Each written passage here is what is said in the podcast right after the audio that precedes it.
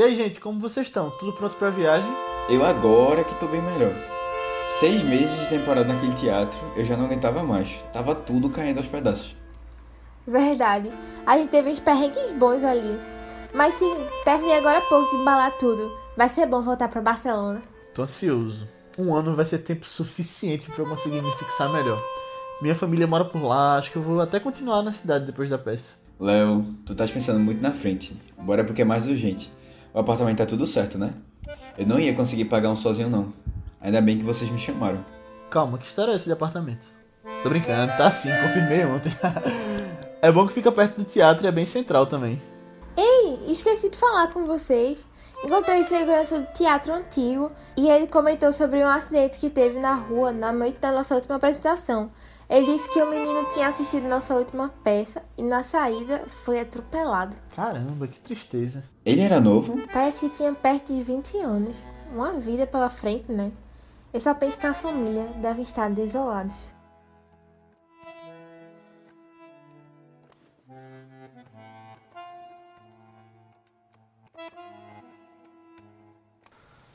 Fala galera, bem-vindos a mais um Vice, nosso podcast de recomendação de filmes. Eu sou Leonardo Buquerque, estou aqui com o Matheus Cavalcante E aí, pessoal? e Aninha Guimarães. Oi pessoal, tudo bom? E o filme de hoje é uma recomendação de Matheus, que é Tudo Sobre Minha Mãe, de Pedro Almodóvar, de 1999. E, bom, Matheus, diz aí um pouquinho sobre o filme, porque tu indicou e... Então, eu assisti o filme esse ano, é, mas assim, é, ele tem uma capa bem marcante, assim, né? Bem. Você reconhece logo a capa do filme. E aí sempre eu via, né? Ou no Telecine ou em outro stream. E eu, fiquei, eu ficava interessado. Só que aí dois amigos incentivaram muito pra eu assistir o filme. Aí eu disse, não, vamos dar essa chance. E foi bom porque eu tinha assistido também o filme do, do Oscar, né? É, Dor e Glória. Quer dizer, é Dor e Glória, né? Que foi indicado ao Oscar desse ano, do, do Almodóvar. E aí foi legal, né? Ter outras, outros filmes dele pra, fazer uma comparação. E eu gostei muito do filme. E foi um filme que na época eu fiquei bem impactado com ele, sabe? É, eu gostei bastante. Só que aí depois de um tempo eu fui esquecendo, né? Fui vendo outras coisas e tal. Mas recentemente ele voltou com muita força, assim. Eu ficava pensando sobre ele e tal. E aí eu disse, não, deixa eu indicar pro pessoal, até porque é um diretor, assim, muito reconhecido. E o filme, esse filme espe- especificamente, é um dos que mais falam bem dele. Eu acho que seria bem interessante trazer aqui pro vice. E vocês, o que é que acharam? Eu, eu também tive um contato com a Moldova a partir de Dor e Glória. Mas como foi um dos filmes que mais, e sei lá, mais me impactou na época do Oscar. E, tipo, poxa, foi um Oscar com, com filmes incríveis concorrendo, sabe? E ele ainda foi um dos meus favoritos. E aí eu fiquei doida pra ver mais sobre, sobre os filmes dele. Mas eu sempre deixava, ah, vou assistir depois. Tudo sobre minha mãe era um que eu queria muito ver também. Mas eu sempre ficava, ah, vou ver depois. Ah, vou ver outra coisa agora, não sei o quê. E aí eu gostei muito que o Matheus indicou logo agora, que finalmente parei pra assistir esse filme. E me deu muita vontade de assistir outros filmes de Almodóvar também, né? Terminou que eu assisti outro dele. E parece que a cada filme dele que eu assisto, eu gosto mais ainda. Aí eu fico com vontade de ver mais um, mais um, e mais um. Enfim, eu gostei muito também do filme. Boa. É, eu também nunca tinha visto, na verdade. É, até achei legal o Matheus indicar, porque eu conheci finalmente. Mas eu achei um filme muito bom também. É, incrivelmente bem dirigido, sabe? Me lembrou até David Lynch em algumas partes. E eu gostei disso. É, é verdade, Léo. Realmente. Né? Aham. E, tipo, eu achei um filme tão triste ao longo da história, sabe? Tipo, principalmente o final, a gente vai comentar um pouquinho mais, tipo, uma carga pesada. Na verdade, não o final em si, mas mais perto do final.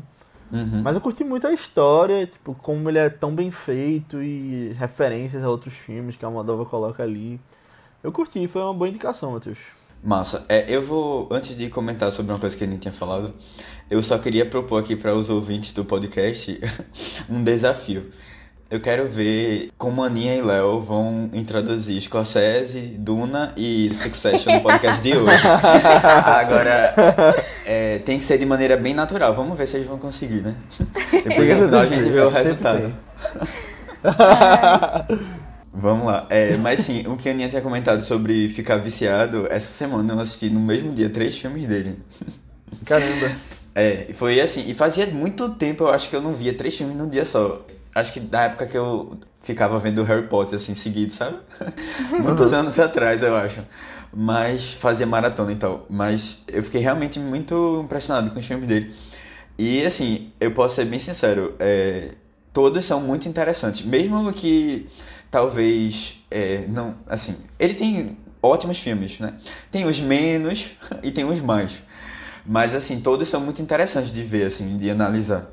É, recomendo demais os filmes dele. Eu até concordo com isso também, tipo, que tu falou meio que indiretamente, que a Aninha disse que ficou com vontade de ver outros filmes dele. Eu também fiquei. Fiquei tipo, caramba, vou atrás depois. Acabei não indo depois de terminar esse. eu nem vi Dor e Glória ano passado, mas eu fiquei com vontade.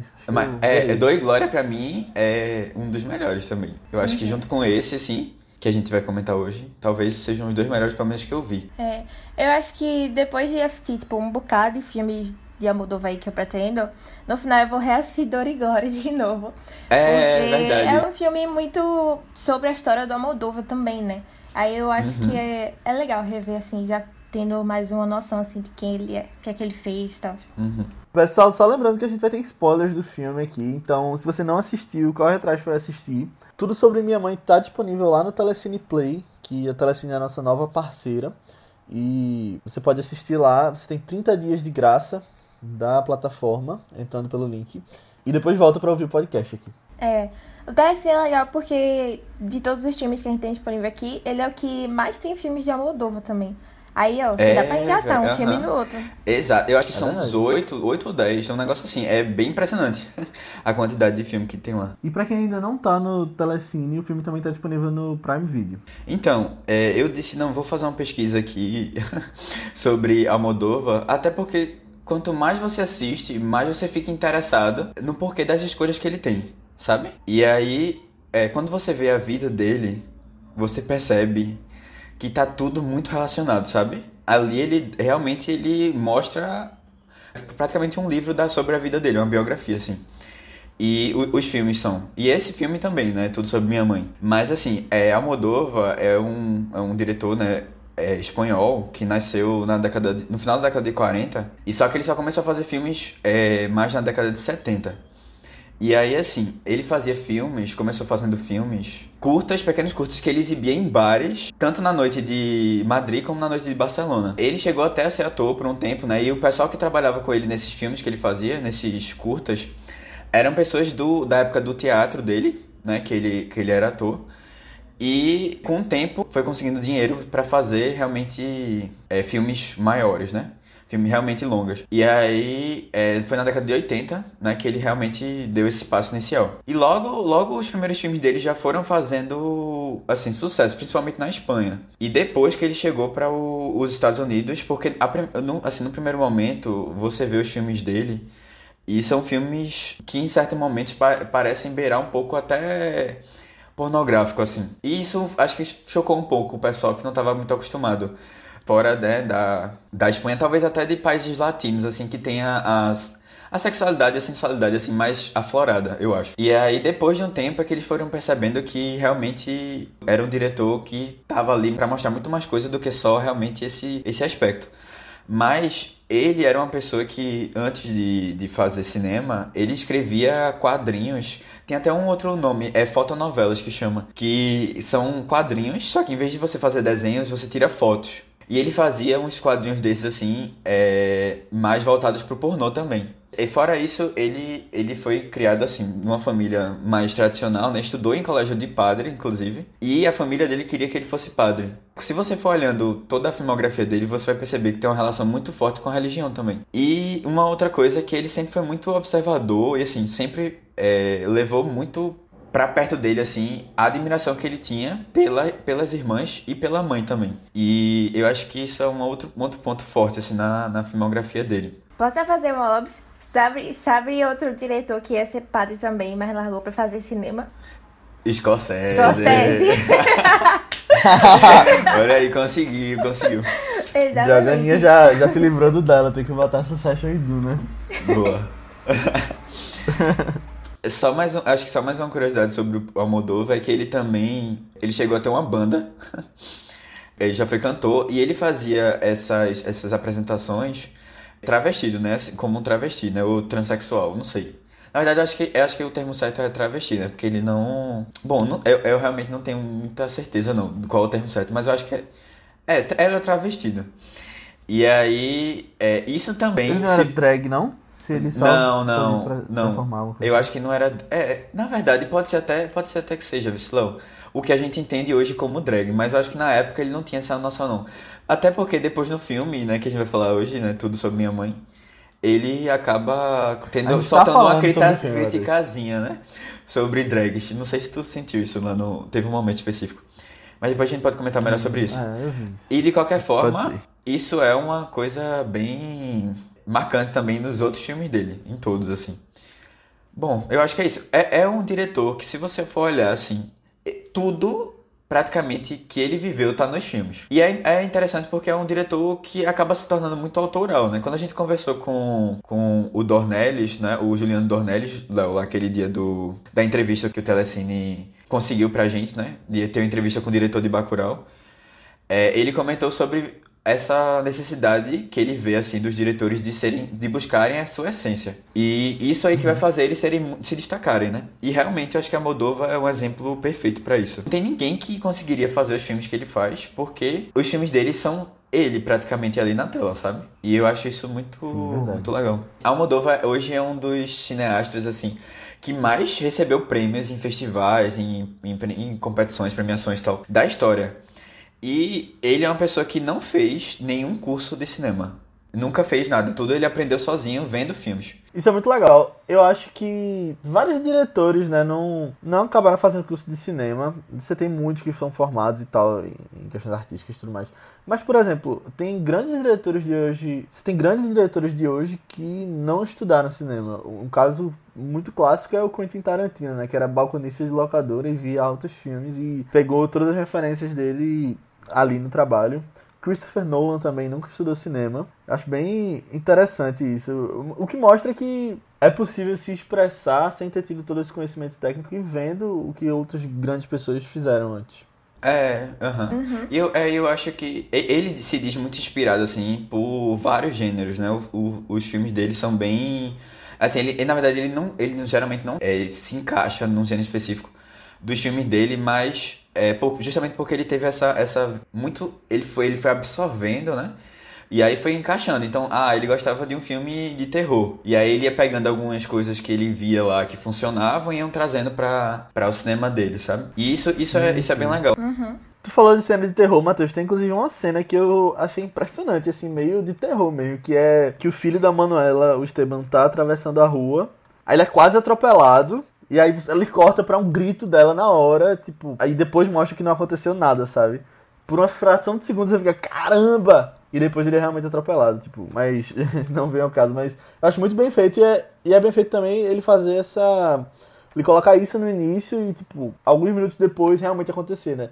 Talvez quebre a expectativa até de alguém que tenha recebido um spoiler do filme, de saber que ele ia morrer. Ah, é verdade. Na verdade, eu acho que isso nem é um spoiler, porque talvez. Eu, eu- pelo menos eu vi em sinopses isso. É, tô seguindo que ele, o filho morre, mas eu, eu preferia não saber. Como, na verdade, Eu não vi em sinopses. É, quando eu, quando eu assisti, eu também não, não tinha lido não, a sinopse, não. E eu achei legal isso. Eu tinha, mas eu sempre esquecia. Aí eu, eu- eu sabia que alguém morria. Só que como eu pensava que o nome era tudo sobre minha mãe, eu achava que ela que morria. Aí quando eu pensei, tipo, É, eita, é o filho. Exato. Eu tinha lido a sinopse que está disponível no IMDB, que é a seguinte: o jovem Esteban quer ser um escritor e também descobrir a identidade da sua segunda mãe, uma mulher trans cuidadosamente escondida por sua mãe Manuela. Era isso que eu sabia do filme. E eu achei muito legal que foi uma surpresa tudo que aconteceu no filme. Eu pensava que ele que ia ser o personagem principal e aí isso acontece. Mas aí É. também tem um spoiler, não? Do, Tem, eu, eu também achei pai, você tinha. É, É. isso aí eu não É, sabia tem um spoiler também. do, é. Só descobri Ah, o então filme. fica aí uma Um cuidado, Não, não, mas, leia é, nenhuma dois sinopse pesos, desse né? filme, resumindo. Na verdade, assim, né, a gente já contou os spoilers tudo aqui, né? Se você ouviu, é porque você já. Mas a gente falou que ia ter spoiler. É, exatamente. É. Se você já assistiu o filme, já, já tem noção dos spoilers. Mas assim, isso de você achar que o filho vai ser o personagem principal e aí do nada ele morre, eu achei muito bem feito. Principalmente como eles colocam algumas pistas antes. Aham. É, tipo, ela simulando a cena dos médicos, contando que o paciente morreu e tudo mais. É, e tipo. Você vendo depois. Ela dizendo assim: Ah, não, ah, não, eu vou contar pra você quando eu chegar em casa a história do seu pai, né? A gente já viu isso em outro lugar, né? Não sei se vocês lembram, Game of Thrones. sim. Que aí, quando a gente vê. Ah, é, tem isso, né? Da é, muralha. Não, ele nunca conta, ele morre antes de contar. Ah, bota fé. Ned, né? Eita. É Ned, exatamente. Eu acho que é um, é, é um Espera, recurso assim, quando a pessoa parado. deixa por muito stand-by, a coisa vai acontecer alguma coisa bem, bem grave. E também eu acho que uma outra coisa que denuncia essa morte é a trilha sonora. Principalmente a do começo, assim, ela, ela é bem. Sabe, eu acho que é, eu acho que é, eu não tenho certeza, mas eu acho que é um acordeon. Acordeon ou acordeão? É uma sanfona, assim, né? Que. Sanfona, é. É, mais prático. Que, que ela tá bem rasgada, assim, sabe? Quase meio que o pessoal chama chorando, assim, quase, sabe? E aí você vê que, tipo, já tá esse clima meio pesado, assim, acontecendo. Ah, eu, eu, eu pelo menos achei que isso já era um pouco de, de prenúncio, assim. Eu acho um destaque muito forte do filme a trilha sonora, sabe? Sempre ali tocando no fundo e tal, você sentindo o que ele quer que você sinta. É, exato. Muito. Eu, eu fiquei impressionado. E tem, inclusive, uma música que eu gosto muito, que é aquela que... Quando a, Manuela chega, né, em Barcelona, que é a do... É Ismael Lu. É Tajabon. Tajabon. Eu não sei nem como é que fala isso. Ta- Tayabon, alguma coisa assim. Porque é um, que é um cantor senegalês que ele fez muito sucesso na França na década de 90. E aí ele pegou essa música pra, pra colocar lá. E a música, pelo que eu vi sobre ela, eu não consegui achar tradução. Aí depois eu descobri que parece que foi um, um, uma, as letras foram criadas só pra música mesmo. Tipo, é mais pra você observar mesmo, só a parte do arranjo. e não necessariamente a letra em si. Que nem É, aquela de é. gladiador do final. Isso, exatamente, é. É, exatamente, que é em outra língua, né, aquela. Uhum. É muito interessante Ah, isso. legal. Você vê que algumas obras são bem assim, né, pra você não precisar entender, só sentir. E assim, essa cena é bem impactante, né? Essa cena que ela chega é, em Barcelona, até por conta do que é- a gente vai vendo, né? E da a situação que tá lá, especificamente do, do local que ela vai procurar pelo, pelo ex-namorado, ex-marido dela, né? O pai do filho. Mas só pra falar um pouco mais da cena que o filho morre, eu acho muito interessante o enquadramento que ele faz no teatro antes e depois do filho morrer. Você tem uma cena quando eles estão assistindo a peça que mostra a mãe na esquerda e o filho na direita, assim. E aí, bem depois, quando ela volta pro teatro, já em Barcelona, tem o mesmo enquadramento, só que nessa cena depois a cadeira tá vazia, né? Eu fiquei, caramba, que tristeza. Aham. E assim, é, é uma cena tão, tão. É triste, né? Ela é bem. Ela fica bem mal, assim, quando ele morre. É um negócio meio. Meio pesado. Você vê que ela, ela ficou bem meio transtornada, assim. Tipo, não sabia nem direito o que fazer. Foi atrás do, do coração do filho, né? Como se, assim, fosse a última esperança Sim, eu achei dele. impressionante aquilo. É, Essas mortes súbitas são mais difíceis de processar assim mesmo, né? Porque se já tivesse doente há mais tempo e tal. E ele é muito jovem, pô. Tipo, certas que morrem jovens, assim, do nada, eu acho muito impactante. Eu até fiquei É. meio. Ah, É, meu eu Deus, chocada assim. A pessoa com a vida toda pela frente, né? É, e a gente via que ele tinha tantos planos já e já era. Tudo. Pois é. E aí a gente pensa na vida, né? Fazer logo as coisas e correr atrás dos sonhos da gente, porque a vida pode ir embora com um sopro. Ele, tinha, ele tinha planos pesados. Pesou o rolê, pesou o rolê. Pesou o clima. Mas, Mas, é, assim, tipo, é que são coisas que você fica Ele pensando. né? tinha, Situações- ele tinha alguns planos e um deles era escrever uma história sobre a mãe, né? É. Uhum. Que aí já dá o. puxa pro título do filme. Eu acho bem interessante também que essa isso tudo sobre tudo sobre minha mãe, tudo sobre meu pai é muito comentado ao longo do filme, né? Um pouco depois, quando eles mencionam o pai pela primeira vez ali fora do camarim no teatro, é, ele fala a frase, né? Tudo sobre mi padre. Achei bem interessante. Mas quando eles estão vendo a malvada, né? Que eu achei uma surpresa bem legal eles estarem vendo a malvada na televisão. E aí, tipo, ele faz um comentário sobre o título, né? All About Eve, que faz justamente referência ao próprio título do filme. Eu achei muito inteligente. Aham. Já É. aparece, né? Tudo sobre Nunca imaginaria, mas adorei. Que foi uma boa homenagem. Essa referência. É. Inclusive, esse filme ele é cheio de referências a outros filmes, né? Que mostra como a Moldova tem um carinho por esse trabalho que ele faz, os filmes que ele assistiu ao longo da vida. Você vê essa referência em outros momentos do filme também, tipo, ele ganhar um livro de Truman Capote, ou até na coisa toda da mãe ser bem artística tudo mais. Aham. E até por eu ter falado de David Lynch no início, ele faz referência até ao Homem-Elefante, em outra cena. É. Quando a Grado fala que tá parecendo um homem-elefante com o rosto inchado. E assim, eu acho interessante que nesse começo a gente já conhece um pouco mais sobre o próprio Moldova. Ele sempre foi aquela pessoa fascinada, segundo ele próprio, assim, pela mãe e pelas irmãs. E aí, o filho lá tem, então, você percebe essa fascinação que ele tem pela mãe, sabe? É muito interessante tudo ali, tanto é que ele quer fazer uma história, né, contar uma, a história dela, né, lá. E aí a gente vai acompanhando essa história, que não é contada por ele, mas por ela própria, né? E assim, é Uhum. muito na vontade de fazer com que o filho tivesse o sonho dele realizado, eu acho. Sabe? Ela vai lá atrás do pai Uhum. pra, pra contar, né? Pra que. Porque eu acho que ela ficou muito, assim, sentida por não ter conseguido dar essa explicação pra ele, né? Mostrar esse lado pra ele. E aí ela vai lá e tenta encontrar o pai. Nesse meio, nesse meio termo também ela explica pra gente quem ela, qual é a história dela, né? E quem é ela também. E aí eu acho, achei legal isso. Verdade. E aí a Ruma dá o autógrafo que o filho sempre quis, né? É, mais pra frente, foi tão é bonito, verdade. Foi tão trágico e bonito. Foi. É, eu, eu fiquei pensando, cara, imagina se fosse que acontecesse comigo, isso ia ficar tão mal. De tipo, Meu pô, Deus. não é, eu, não, assim, de, ah, uma pessoa veio pra fazer um negócio, eu não consegui fazer na hora, não fiz, sei lá, tava com a cabeça, imagina, né? Aí, assim, você fica com esse, esse pensamento pesado, assim, é meio complicado. Na cena que Manuela conta pra Ruma do que aconteceu com Esteban, eu achei muito bem feito também a questão de câmera que, que o Almodóvar faz, que é quando ela lembra de Esteban, a Ruma, é quando ela tá no camarim, ela olha pra esquerda e pra cima, com o mesmo movimento que ela fez na cena do carro, aí corta e volta, ela voltando o rosto, assim, achei muito bem feito isso. Foi. Ah, tipo, essa questão, essa- já entrando mais em Manuela, né? Essa questão do luto dela. Gente, eu achei tão incrível essa mulher, de verdade. Tipo, eu acho que eu não teria coragem de reagir como ela reagiu, assim. Porque, tipo, eu acho que, querendo ou não, eu ia ficar com, com um rancorzinho, assim, da vida, sabe? Eu acho que ela soube lidar tão bem, tipo... Eu achei ela personagem tão empática com as outras pessoas, sabe? E aí, É, ela aham. aí no camarim da mulher, que tipo, se a mulher tivesse esperado, o filho dela ainda estaria vivo, sabe? E ela não pensa nada sobre isso, ela só quer ajudar e fazer a mulher se sentir melhor e tal. E ela nem fala sobre o filho logo de primeira. Tipo, nossa, ela, ela soube lidar muito bem. Ela, não sei, foi uma maturidade também com isso tudo. Porque, tipo, a gente vê que ela ainda tá sofrendo com esse negócio da morte do filho, mas ela não bota a culpa Isso. em ninguém. Ela entende que é uma coisa da vida e, tipo, só lamenta, mas não tenta culpar nada. E, caramba, eu achei ela uma personagem incrível, sério. Não, eu, eu acho que ela percebeu, Aninha, que ela tava se afundando, sabe? Logo naquele começo, assim. Ela até conversa com a amiga dela e a amiga dela tá super preocupada, porque ela tá fazendo coisas, assim, muito irracionais, né? Tipo, viajar pra procurar onde é que tá o órgão, sabe? Uma coisa assim, meio, meio fora de si. E aí eu acho que ela, ela tem essa noção, e aí ela disse, não, eu preciso é, concluir algumas coisas da minha vida pra eu poder, poder viver, assim, porque isso aí foi tudo muito traumático. E realmente, ela, você percebe que ela, ela afasta um pouco esses pensamentos por um tempo. Né? Então ela não quer falar do filho, ela não quer falar daquela situação toda, até ela conseguir, e aí ela se preocupa, ela vai, ela vai colocando assim na vida dela várias outras coisas, né? Essa essa necessidade de estar ajudando os outros, eu acho que é muito também porque ela não tá não tá conseguindo focar na vida dela agora, porque isso aí é muito pesado.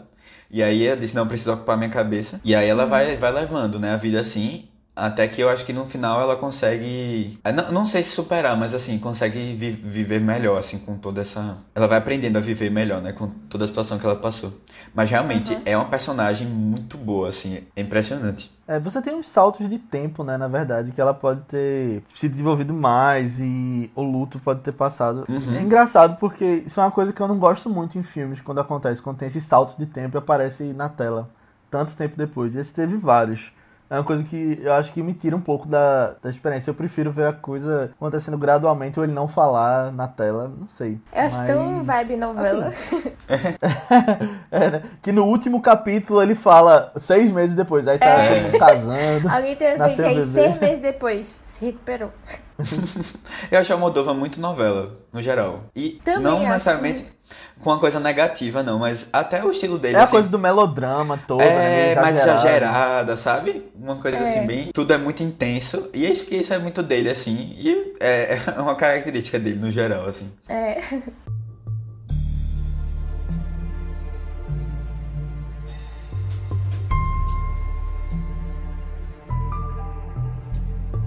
mais um dia quase prejudicado por Nina.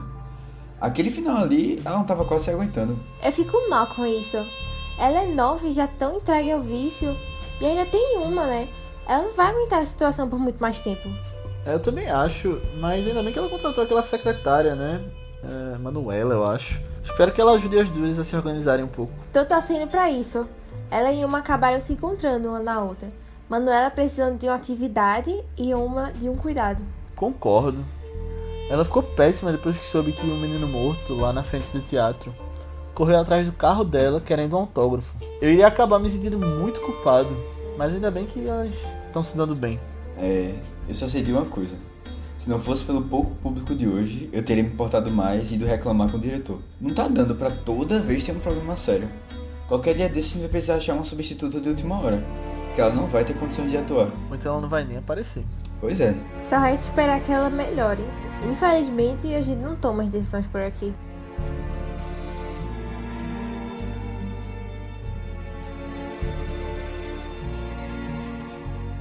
Uma coisa que eu acho muito legal de, de Almodóvar, assim, que é um pouco raro ainda na história do cinema, são, tipo, que ele é um diretor masculino, né, homem e tal, que sabe retratar muito bem personagens femininos, né. Tipo, eu acho que tem muito sentido com esse negócio que Matheus falou, de ele admirava muito a mãe e a irmã, mas isso é uma coisa tão rara dentro do cinema, tipo, tão raro, é um pouco triste, assim, mas poucos diretores se sobressaem em questão de representatividade feminina, né? E aí eu acho que um outro grande diretor, tipo, na verdade, quando me vem assim questão de diretores representando, eu só lembro logo de Almodóvar Ridley Scott, e. Não, não Ridley Scott, não. Qual, qual é, o, Mas- qual é o diretor? Tô curioso agora, né? É Mizoguchi, Kenji Mizo- Mizoguchi, que é um diretor japonês, é tipo um dos diretores japoneses mais famosos que tem. E aí tem uma história um pouco trágica assim também, pra ter puxado pra essa temática pros filmes dele, que quando ele era criança, a família dele era muito pobre, sabe? E aí o pai dele vendeu a irmã mais velha dele pra ser geisha.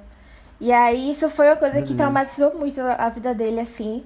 E aí, quando ele cresceu começou a fazer filmes, os filmes dele eram sempre muito com essa temática de, de crítica de como o Japão da época era machista e oprimia as mulheres, sabe? E aí, vários filmes dele têm essa sensibilidade, assim. Ele tratava muito sobre personagens principais que eram gays, prostitutas e tal.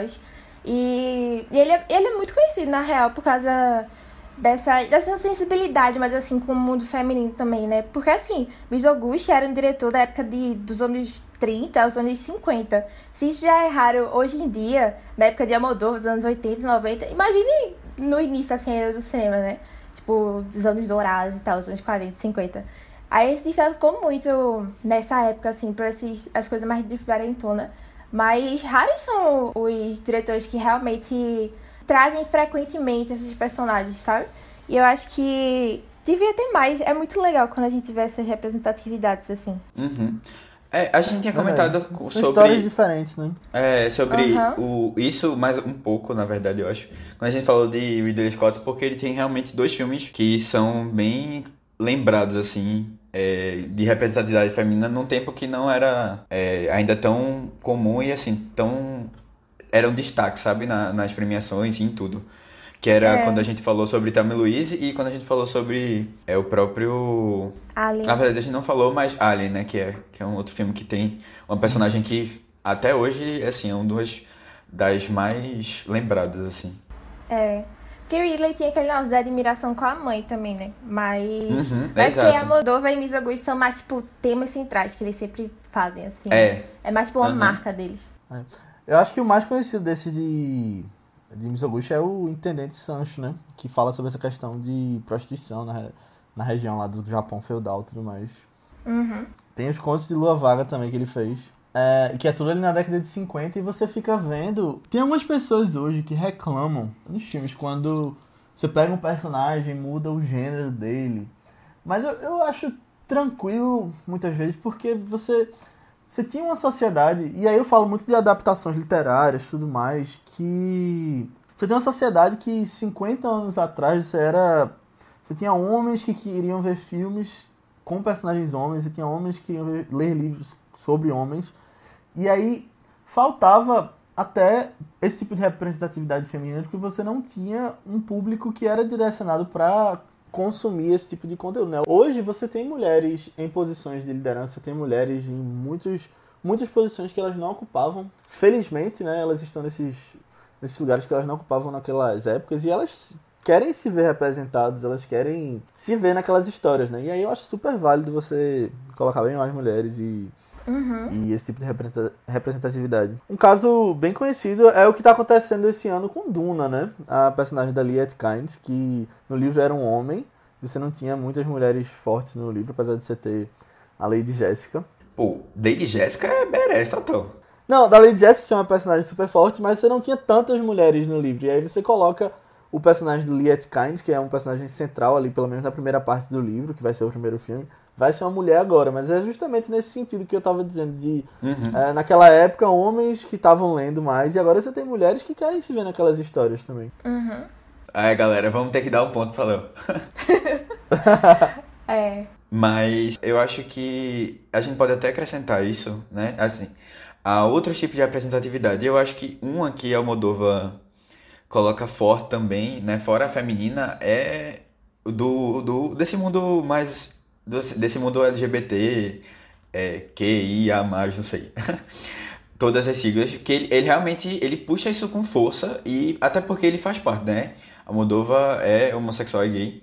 E ele consegue, assim, dar um, um, um tom forte, assim, para esses, person esses personagens que você dificilmente você vai ver um, um diretor dando tanta, dando tanta oportunidade para que essas pessoas consigam se ver representadas ali com graus diferentes de intensidade, com graus diferentes de complexidade, assim, são, são personagens é, em vários filmes que você vê, assim, dele, são personagens sempre muito interessantes, né? Nem um pouco, nem um pouco Estereotipado. Bidimensionais.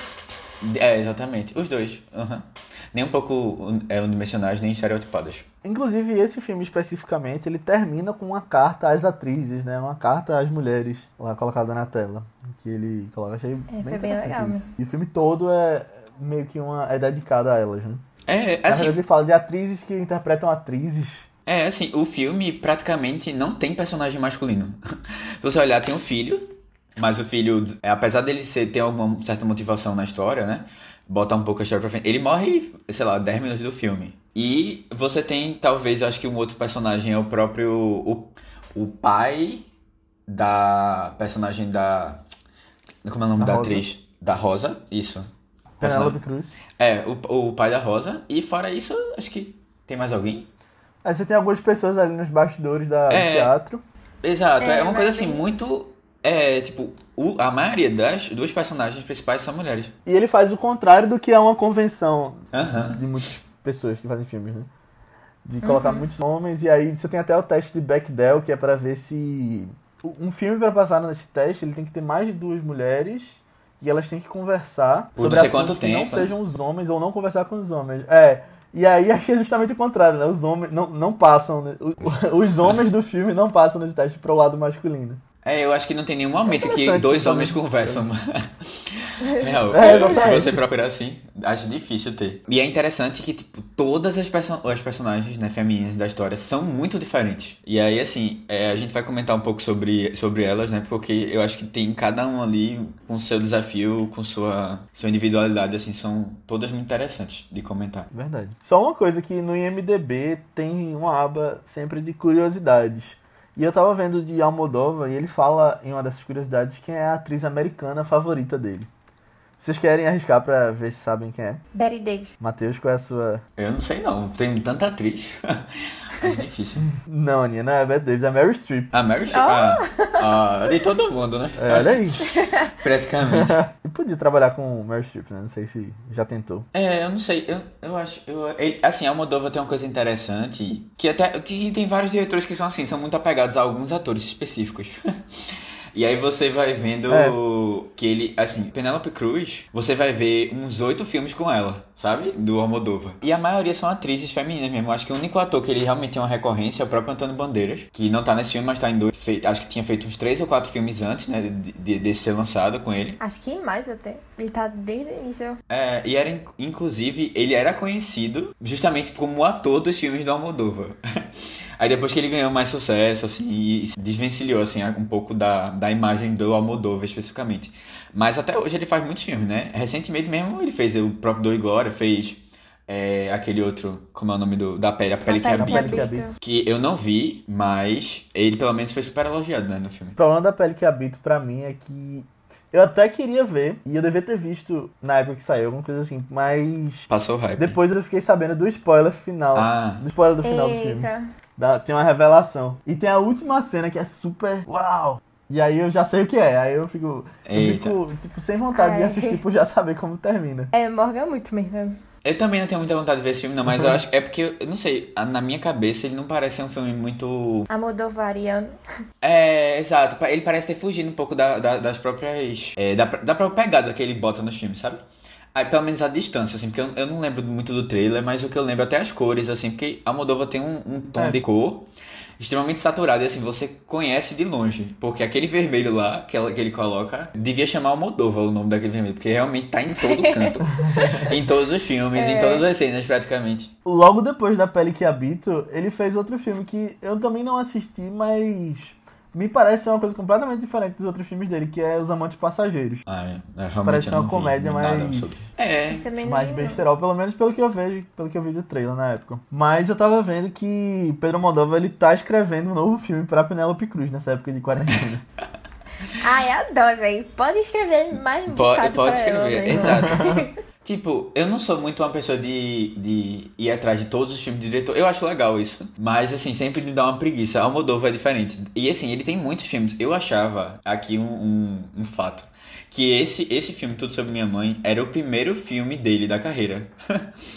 Aí eu fui descobrir que ele já tinha tido uns 15 antes. Aí eu fiquei, pô, não, uns 15 não, acho que é exagero, mas pelo menos uns 10 antes, assim, de fazer. Esse é o que ele ganhou o Oscar É, o Oscar de É. melhor filme estrangeiro. da Espanha. Mas ele já ganhou outro Oscar também de roteiro, com um filme de 2002, se eu não me sim. engano. Eu acho que ficar, ficar com ela, né? Alguma coisa assim, eu acho o nome do filme, não lembro. É, Mas- Fala com ela. Fale com ela, Mas é, aí foi isso. depois. É, Foi depois, é. é. Mas um outro que dele que fez muito sucesso fora, acho que talvez o primeiro que fez muito sucesso fora, foi Mulheres à beira de um ataque de nervos, né? Que aí chegou a concorrer aos Foi estrangeiros sindicado, também, né? só que aí não, não ganhou, né?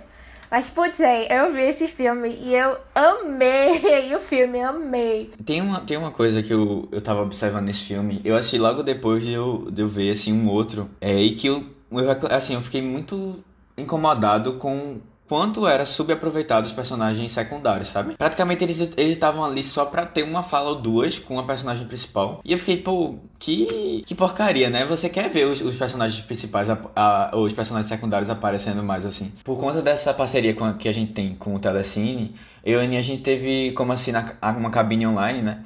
É um filme que eles lançaram recentemente que é Três Verões, que a gente ficou super feliz, né? A gente conversou até com a diretora do filme. Só que uma coisa me incomodou um pouco no filme, que foi é como os personagens secundários não são muito aproveitados pra história, sabe? Tem um aproveitamento muito bom da personagem principal, mas os secundários, eles estão ali muito pra movimentar a trama e assim, às vezes nem pra isso, sabe? E, e assim, não tem muita individualidade eles. E foi uma coisa que quando você assiste esse filme, você sente a diferença, sabe? É, tudo sobre minha mãe.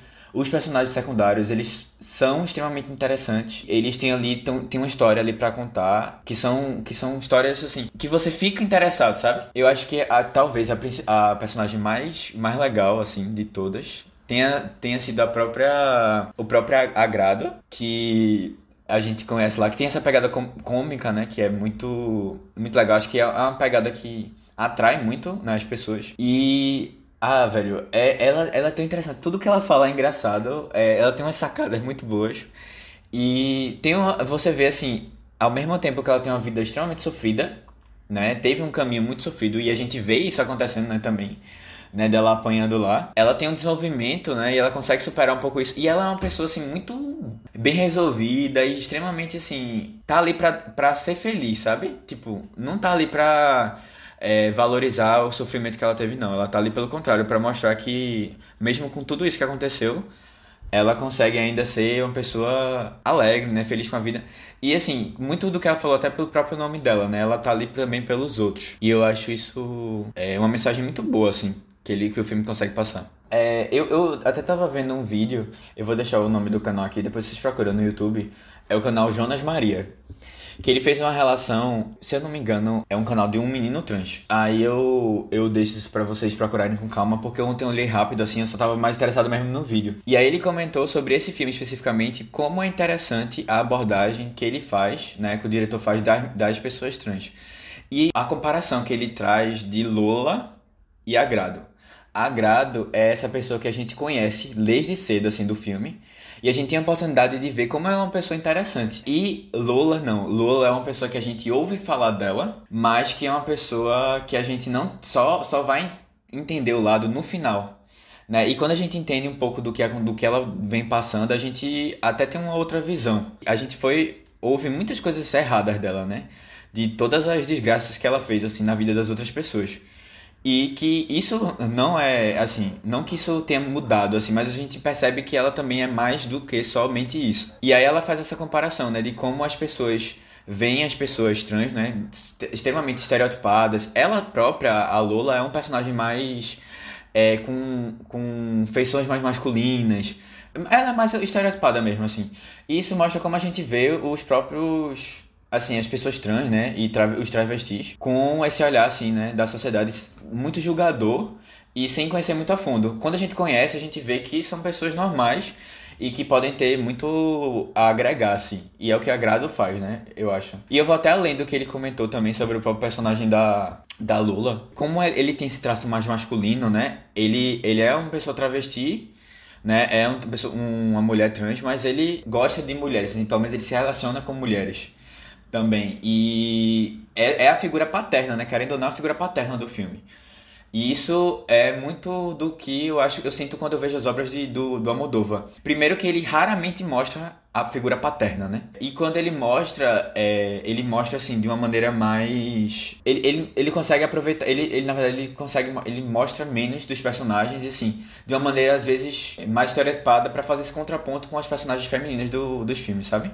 Não sei se uhum. ficou claro o que eu falei assim, mas pelo menos foi uma, é uma visão que eu tenho e que eu peguei um pouco do desse canal. É, indico inclusive o vídeo lá. Eu acho que foi interessante. É, inclusive a Lola é interpretada por um ator, homem, né? O Tony Cantor. Isso. E enquanto a Agrado é uma mulher trans, a Antônia San Juan. Exato, exato. Já tem essa diferença aí nas duas personagens. Que eu acho que foi bem proposital, assim. Sim, faz sentido, verdade. É. Ele tem até personagens, assim, que. Até tem filmes que. Até o próprio Bandeiras ele é protagonista e tal. Mas as personagens femininas são sempre muito muito fortes, assim, muito bem trabalhadas, sabe? Fortes, assim, no sentido de... Na verdade, são pessoas trabalhadas, sabe? Que é o que importa, assim, bem trabalhadas. Pra, pra uma boa história, né? A gente quer conhecer lados diferentes, né? Ter perspectivas diferentes. E eu acho que ele traz isso bem. Uma personagem que eu gostei muito e se envolve muito com Manuela também é Rosa, né? A personagem de Penélope Cruz. Que, não sei, eu vejo ela tanto como uma filha, assim, pra Manuela também, sabe? Apesar uhum. dela sempre dizer que são, tipo, irmãs e elas terem filhos do mesmo cara, né? Mas, é, não sei, eu acho que ela acolheu tanto. E eu fiquei com tanta dó, assim, porque, tipo, ela era tão jovem também. Ela parecia ter lá pela idade do filho dela, mais ou, do filho irmão dela, mais ou menos assim. E no início ela foi meio relutante, mas ela terminou abraçando completamente é, Rosa, assim, as dificuldades que ela tava tendo na gravidez. É, tipo, ela precisava de alguém que cuidasse dela e Manuela foi de braços abertos. Eu acho tão legal a relação é. das duas. Eu fiquei muito uhum. triste pro final. Tipo, era algo. Era algo que você é. já esperava, assim, mas. Mesmo assim, quando aconteceu, eu fiquei arrasado. Uhum. É, e aquela cena da morte dela é uma tragédia atrás da outra na hora, né? Tipo, você vê. Eu, eu achei meio de surpresa, apesar de eles já terem comentado, ela falando, não, se eu for tal. Aí quando aconteceu, eu fiquei, meu Deus do céu, velho. E aí logo depois aparece Lula no, no enterro. E, e é bem pesada a cena também, né? É. é, pesado. Eu fiquei, meu Deus do céu, que tristeza, velho, essa cena. Aham. Uhum. Aninha, eu só mudaria uma coisa que tu falou, que tu disse assim, que Manuela era como, na verdade, é, como é o nome da pessoa? É, Rosa, Que Rosa é como se fosse uma, uma, uma filha pra Manuela, mas eu acho que é mais assim. Manuela é como se fosse uma mãe pra Rosa. hum, Que ela tava precisando ali naquele momento.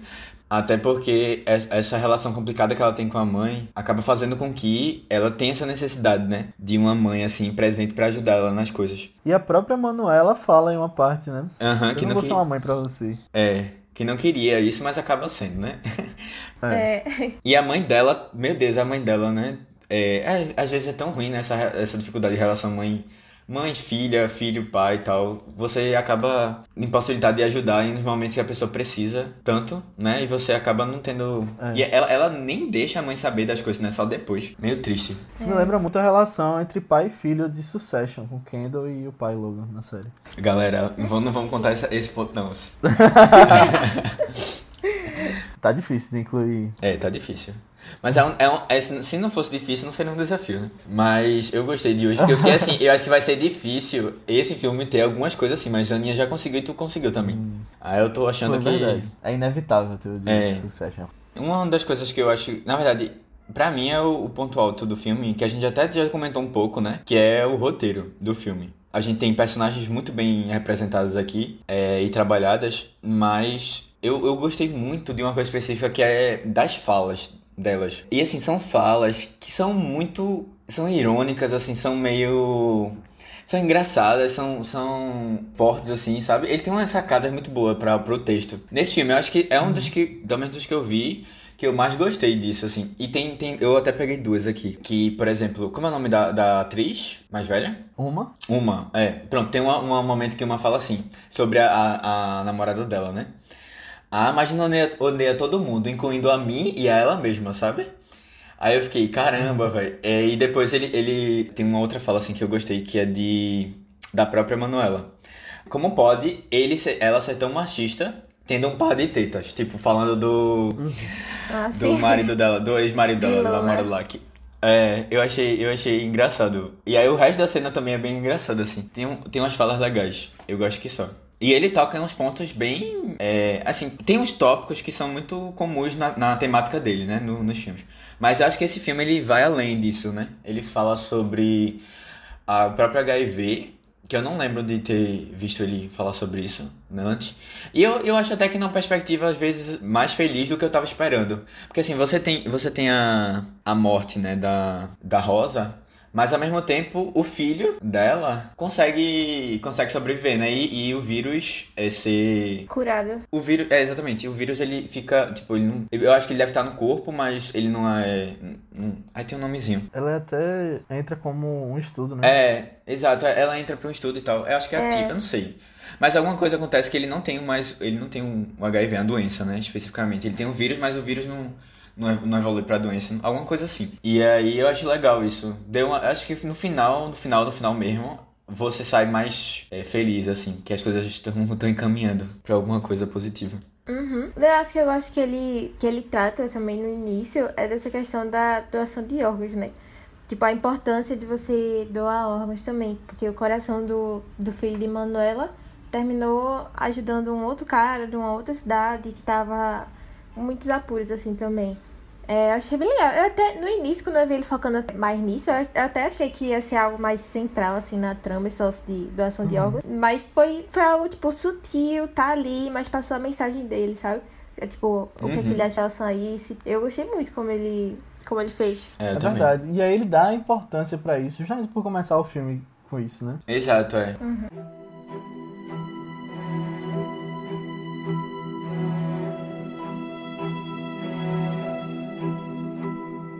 Eu já tava achando que a gente não ia conseguir terminar o contrato de um ano. Mas ainda bem que a grada apareceu. Aquela improvisação dela foi perfeita. E ela no papel de Nina era tudo que a gente tava precisando. Eu tô achando que o contrato vai ser renovado. Tá um sucesso de público, é casa cheia toda noite. Uma pena ter que sair numa hora tão boa do grupo e da peça, né? Mas é isso. A gente perde um pouco agora pra ganhar depois. E eu estou indo atrás de um sonho antigo. É, tu sempre comentou que gostava de atuar, mas que tua verdadeira paixão era por trás das câmeras. Pois é, e aqui em Barcelona eu vou encontrar mais oportunidades de investir na produção de filmes. Consegui alguns contatos e já devo começar a trabalhar nos próximos meses. Que notícia boa, Léo. Só não esquece da gente. Se surgir uma oportunidade de trabalho, pode chamar. Aninha, deixa ele sair primeiro. Mas, Léo, se rolar mesmo, tu chama, vê se estamos aqui. tá certo, tá certo. Ai, ai, você tem muita falta disso tudo. Vai nada, daqui a pouco passa. Ó, a conversa tá boa, mas faltam só 15 minutos pra começar. Se apressem aí pra gente não começar a atrasar de novo. Uma coisa que eu acho interessante é a relação desse filme com a Malvada, que eu tinha citado anteriormente, né? com ela se infiltrando dentro da peça e até tipo a questão que ela fala, fala no final do texto de atrizes que interpretam atrizes. E na Malvada você tem justamente tem uma personagem se filtrando na em uma companhia de teatro da Broadway. E aí eu acho interessante que ele traz justamente para o tema, não o tema principal talvez, mas uma grande parte da história da personagem da Manuela, né, aqui. E você tem outras referências também à peça Um Bonde Chamado Desejo ou como veio para tradução aqui no Brasil, Uma Rua Chamada Pecado, né, que você tem a versão clássica com Marlon Brando e Vivian Lee da década de 50. Mas uma coisa interessante é que pouco tempo antes desse filme, em 95, teve uma versão que acabou nem sendo tão cultuada quanto essa versão da década de 50, mas que tem bons atores, que é com Jessica Lange fazendo Blanche e Alec Baldwin é o marido e Diane Lane também estava presente. E estava bem perto da, do lançamento desse filme, achei interessante também. Não sei se voltou à tona na mesma época, talvez. Ah, legal. Eu não, eu não conhecia nenhum dos dois filmes que, que tu comentou, não. Mas outra coisa que eu acho interessante é que na Europa tem uma cultura muito forte de filmes dublados. É, muitos países lá, até, tipo, mais do que no Brasil. Aqui a gente tem também, mas eu vejo que muita gente reclama disso e acha que em outros países não é assim, quando muitas vezes é até mais. Eu achei interessante ele tá vendo o, filme dublado na televisão com a mãe e passou uma vibe até meio de, de sentimento brasileiro mesmo, tá vendo o filme na televisão e tal daquela época. Hoje a gente E escolhe, a crítica, né? né, pra mudança do título e tal, porque mudou é. e ficou bem diferente, é, não tinha nada a ver. A, a, gente fala muito disso aqui no Brasil, né? Com, uh -huh. com títulos que mudam e tal. Eu, eu acho que uma coisa que eu gosto de Almodóvar, assim, é que ele faz filmes que tem menos de duas horas. A maioria dos filmes. Isso é tão, isso é tão estimulante, porque você não fica com aquela preguiça, não, caramba, três horas, sabe? Não dá muita preguiça de começar, assim, porque realmente acaba mais rápido. Uma outra coisa também, eu não sei se vocês tiverem curiosidade, tem os vídeos dele cantando no YouTube. Na época que ele cantava e tal. Legal. É, aí, assim, eu não sei se tem muitos, mas eu vi alguns ontem. Ah, uma outra coisa também é que ele ele, ele é bem aproximado, assim, de, de, da cultura brasileira e de algumas pessoas específicas. Eu tava vendo nessa quarentena o aniversário do. Acho que foi do Gilberto Gil, ou foi do Caetano Veloso. É que ele. Foi Gilberto. Fe... Foi que ele fez um vídeo e, e aí apareceu o Moldova lá, né? Dando parabéns e tal. Eu, eita, legal. Tinha até o William Defoe fazendo esse vídeo, eu lembro. Que é, muita gente. Muita gente, né? Eles são, eles são bem conhecidos, assim, fora. E, tipo, tem uns amigos bem, bem interessantes. Mas, é, realmente, ele chegou até a fazer um... Nunca... É, exato. Aí você fica assim, tipo... Ele tem, inclusive, pô, uma entrevista no Roda Viva. Tá ligado qual é esse programa da cultura? Aham. Uhum. Sim. Pronto, ele tem uma entrevista lá. Eu, e, tipo, aí é uma hora e quarenta. Eu não consegui ver toda, não, mas... É, quem quiser também, tentar na internet, no YouTube, para você ir atrás. É, quem, quem já veio pro Roda Viva e esse assistir todo foi David Lynch. É, também? Tem uma entrevista bem longa com ele no Roda Viva. não lembro se é dos anos 2000 ou 90. Mas foi alguma época por aí. Aí ele fala de meditação transcendental, que ele fala em todas as entrevistas. É, mas eu, eu achei massa. E parece até que ele tem um trabalho, inclusive, com Caetano Veloso, assim, junto. Um documentário. Eu tentei achar, mas eu não consegui. Aí eu não posso nem, nem dizer muito sobre, mas eu vi lá que era sobre. Era sobre o Brasil, alguma coisa sobre o Brasil. Depois vocês procuram, assim, se vocês ficarem interessados. É, a gente tava quase finalizando já, mas aí eu lembrei de uma, de uma coisa, assim, que eu tinha reparado. Tem uns tópicos que são comuns em todos os filmes que você vai ver dele, assim. E aí eu acho legal que quem quiser reparar nisso, mas sempre, sempre vai ter algo ligado à, à religiosidade, assim. Principalmente imagens de Maria.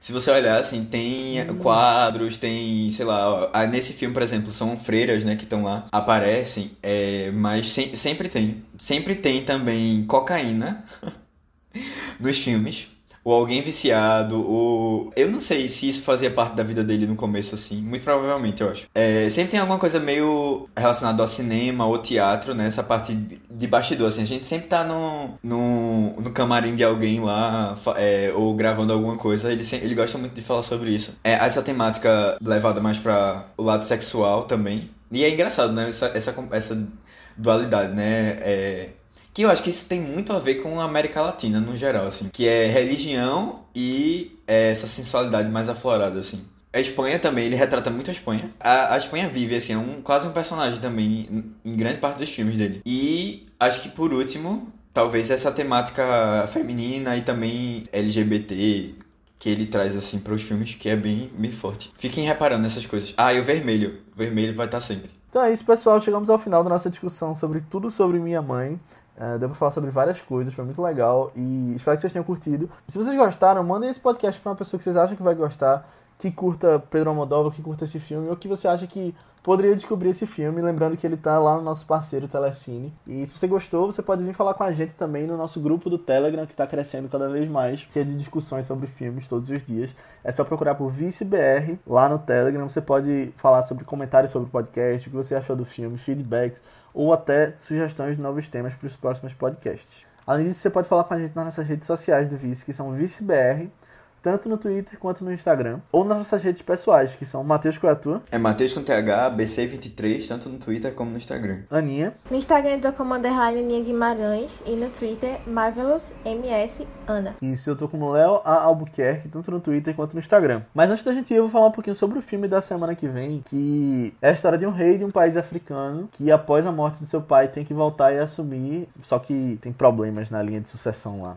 O filme é Pantera Negra, da Marvel, o filme de 2018. É, é um filme bastante aclamado e muito importante. Talvez a gente nem sinta tanto da importância dele quanto muitas outras pessoas, mas é, é muito relevante pra gente estar tá falando agora, muito porque o Chadwick Boseman, o ator principal, ele faleceu recentemente e a gente quer falar um pouquinho sobre o legado que ele está deixando, a importância desse filme e até falar um pouco sobre a própria Marvel, né, que é, é o primeiro filme da Marvel que a gente vai citar aqui no Vice. Então, Pantera Negra, eu acredito que ele não está disponível em nenhum streaming, mas tem para alugar em vários lugares, você pode achar fácil. E, bom, assistam que tem muita coisa pra gente falar e semana que vem a gente vai estar tá discutindo. É isso. Quando tu, tu falou só de ele assumir o reinado lá e ter problema de sucessão. Eu só lembrei disso, Sérgio.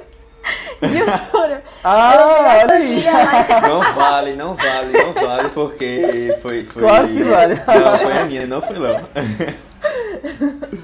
Eu posso falar de novo. Vocês decidem então, galera. Isso foi válido. É. Então é isso, pessoal. Até semana que vem. Tchau. Tchau, tchau. tchau.